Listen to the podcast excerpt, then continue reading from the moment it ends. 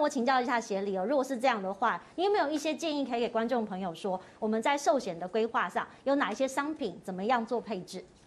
哦，保单呐，哈，保单这种东西啊，你看我一路来买，我从三十九岁开始啊，把自己的保单开始转型了一次，就是类似为了以后的照顾年金，是，好像比如我们像单身，好单身未婚呢，我们的父母亲不在，我们也只有兄弟姐妹。好，那未来的话时间很长，但是啊，我们都会做一个动作，我们都会买房子。嗯。哦，买这个房子啊，就麻烦了。买房子之后就一个巨额贷款，巨额贷款。哦，这一辈子可能买一个包包两三万块啦，哈，买一支笔啊，哈，可能万宝龙也在一二十万而已。对，结果你知道这个巨额啊，一下从天而到掉下来的甜蜜的幸福，可能一代哈，在台南啊，目前来说七百、八百、九百、一千都有了。对。哦，那前几天啊，配合建商在做对保动作，我看的有点，有点就是啊傻眼。哦，就是啊，我过去的老家在那边啊，我记得四十年前，四十年前啊，哈，一栋房子两层楼，七十平左右，哈，七十平左右哈，若两户啦，十几平，大概啊，你知道花一百五十万就有，差不多哦，一百五十万，结果曾几何时，现在只是隔一条街而已，嗯，它变成七十万的公寓大楼，对，一千五百万，嗯嗯，对，就是十倍。那因为哈，这方丈我们要住啊，像比如啊，我们来看分享一个小小东西，好，你来看哦。如果我们做了贷款之后，很很很可爱啊、哦。好啦，我来举例好了啦。那三十五岁的时候买房子啊，我们贷了二十年，是不是要到五十四岁还清？是。所以这当中啊，这房子是谁的？不是我们的，是我们跟银行的。所以啊，如果我们有一个风吹草动啊，哈，还不出来了哈，除了啊，燕妮姐刚才说做催收动作啊，打电话。其实啊，其实啊，我们都经常都会想到说，是不是我们的就是贷款人过世了？啊，其实啊，其实有些很多都不是贷款过失。是贷款人有重大伤病的，哦，对他还不出来，他也接所以啊，所以怎么做？燕丽姐，如果今天我是做催收的啊，我来跟燕丽姐，我跟你讲哦，啊，这个水果给你，这个水果给你呢哈，然后第一个月啊，你要好好的休养了哈，第二个，第二个啊，麻烦您那个房贷要准时缴哦，不然你的连征会有问题哦，对不对？好贴心哦，好贴心哦，好，那第二个就哈，来一个叫思玲啊，麻烦你哦，第二个月啊，你就再看一次，第三个月再看一次，然后如果经过六个月之后，你都没有动作的话，没有动作的话，你怎么办？燕妮姐，如果换做是你银行，你要怎么办？就会再通知他名下有什么资产，可能要扣押了。哦，你讲的好客气哦，你就是要催收我嘛，你就是要法拍我嘛，要走那个程序。所以现在保险公司啊，哈，保险公司跟银行一起合作，做了一个叫做房贷寿险。房贷寿险这个东西很可爱，房贷寿险哈哈，就是啊，我们所谓的房贷，就是我们早期讲的定期寿险的演变演进。哦，所以等于说加了房贷两个字，那到底哪里不一样？哦，加了房贷两个字就不一样。你看呢、啊？你看，如果我们有买保险的房子，才叫有盖子；没有买 没有买保险的，叫到套厅处，就是套厅处，就很危险了，随时会有什么天灾人祸陨石掉进来，对不对？哈，哦，这个太可怕了。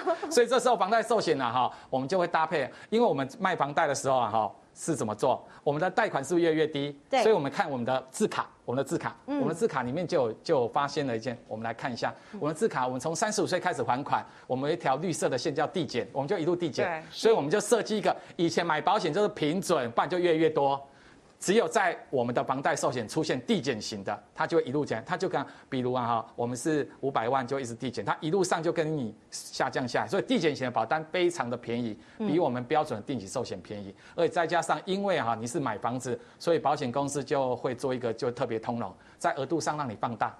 因为我们随便可能买的都是一千万啊、两千万，那所以我在这个额度上啊，有一个就是我们有一个一千五百万，还有你的保额啊，就是你的房贷的一点二倍，可以让你做够。一点二倍。对，然后你看我们如果在做房贷寿险的时候，哎，跟我们平准型的就不太一样，我们设计成两款。好，平准型的就是一般的定期寿险的概念。好，那就要花，那像比如这个三十五岁的女性贷了二十年，一点一点五 percent，好，对不对？一点五 percent，一个月要还两万四，对不对？好，一天要八百块，嗯，一天赚的钱到八百块都要付给房贷。可这时候，如果您再付十七块，连半杯咖啡的钱就可以解决问题，我们就可以解决了。平准型一路照顾，那如果有差额部分，平准型就会照顾家人。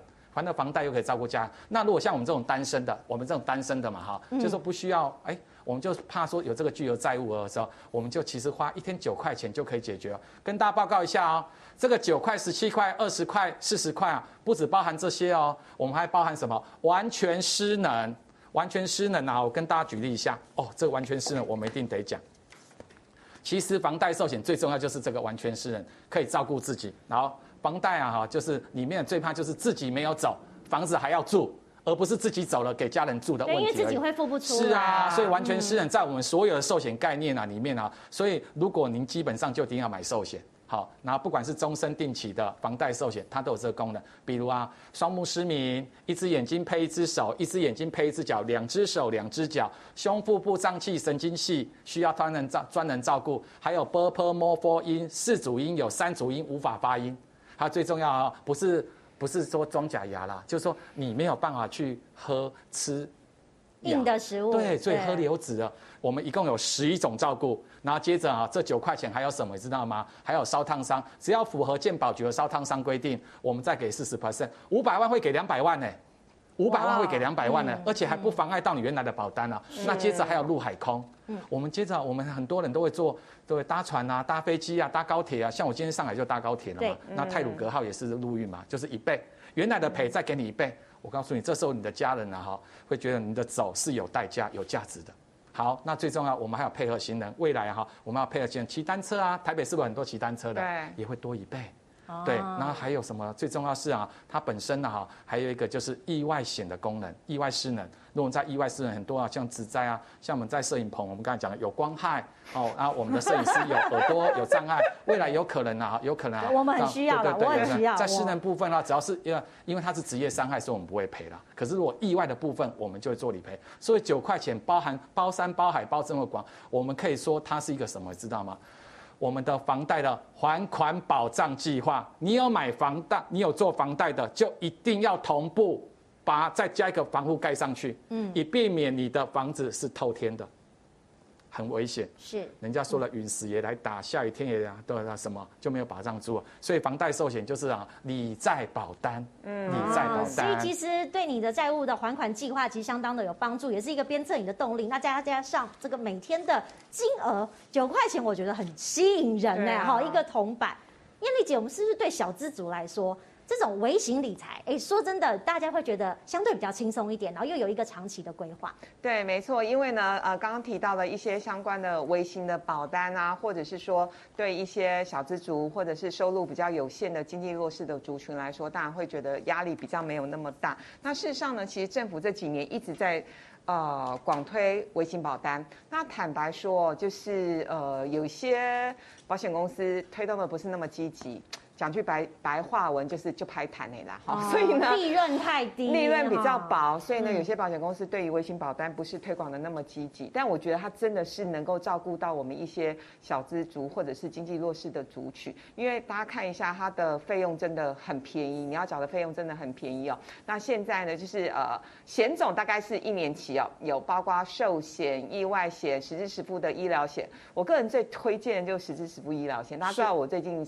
换比较多零件，只是师傅进场维修，进场维修，只是师傅帮我解决了所有的问题，包括我去年眼睛打的那一针内固醇三万八，实支实付去年帮我处理了，然后包括我今年又换了两只水晶体十一万，也都是实时师傅处理好。拉回来讲，就是呢，呃，这样子的一个微型保单呢。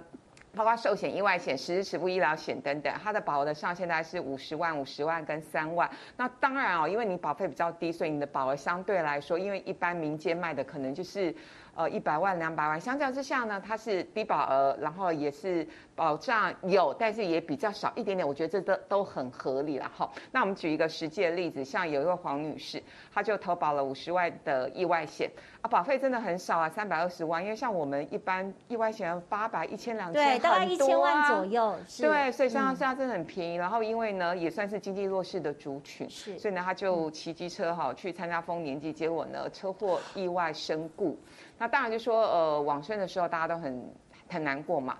不过也因为幸好有呃买这样的微型保单，所以呢就顺利获得了理赔。那五十万对一个很需要经济支柱的家庭来讲，我觉得也是可以解决一些燃眉之急啦。嗯，所以其实从很多案例看起来，这个寿险的确带给我们很多的帮助哈。尤其是简南哥，他其实因为做这份工作，他在很久以前就得到了寿险工会评为最佳服务暨社会贡献奖。是，那我们既然做这个，工作鼓掌，谢谢。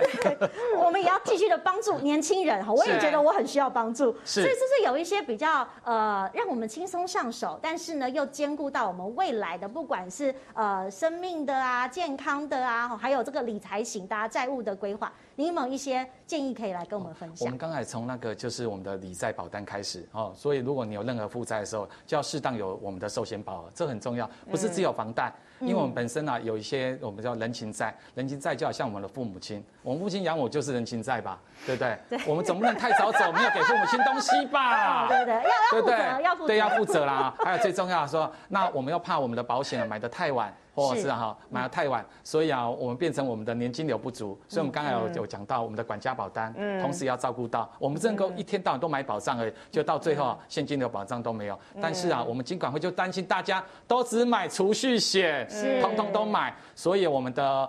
金管会的大大老板黄天木主委也是当年度颁奖给我的，好，当年度颁奖，我对他非常敬佩。他当时就力推小额中老保单，嗯，就辅助这个微型保单，想要帮助更多弱势的族群，对，他就辅助这个微型保单啊，就两个啊，第一个他就好要求保险公司要用一个就是平价的，就是低保费建构一个基本网，好，就是从你可以从三十万、五十万、七十万，其实十万就可以购买了，非常简单。他就把职业跟年龄都放宽，八十四岁都还可以买保单呢。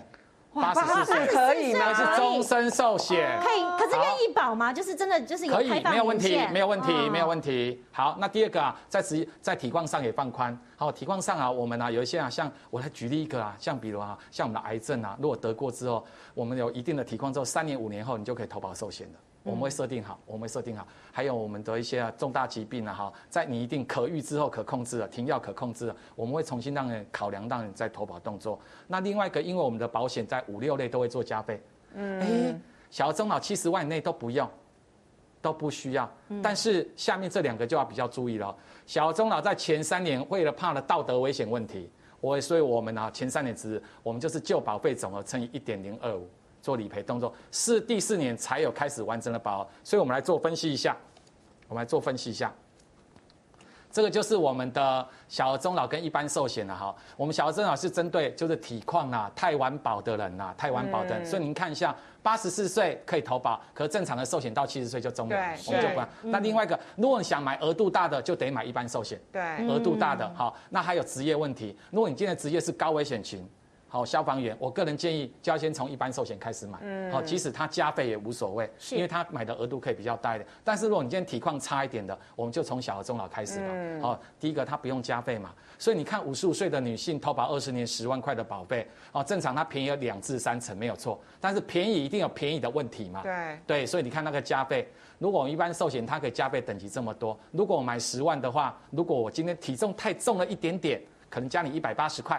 嗯，那可最终到八百二十块，我们的做法是这样子，所以我们两者啊，如果是建构基本网太晚买的，那如果纯粹要加强保障的，我针对哈，我觉得从小中老师我们目前金管会大推的国民保单。是，是。所以今天非常谢谢两位带来这么多精彩的分享。那最后其实我要请这个健南哥来讲一下，说我们规划思考最后呢有三个重点要提醒大家。是我们规划重点呢，我们要做三个。第一，我们第一个叫做留心。好，小心。好，第二，第二小心。第二个留意，注意缺口，小心缺口。那第三个是什么？留财。留得青山在，不怕没柴烧，所以这很重要。最终收益一定要先照顾自己，先照顾自己，然后再做能够照顾到家人。第二个安心的额度，你觉得多少多寡都由你自己决定，不要自己啊好高骛远买到很多，那最后就是保证的时间。非常感谢。好，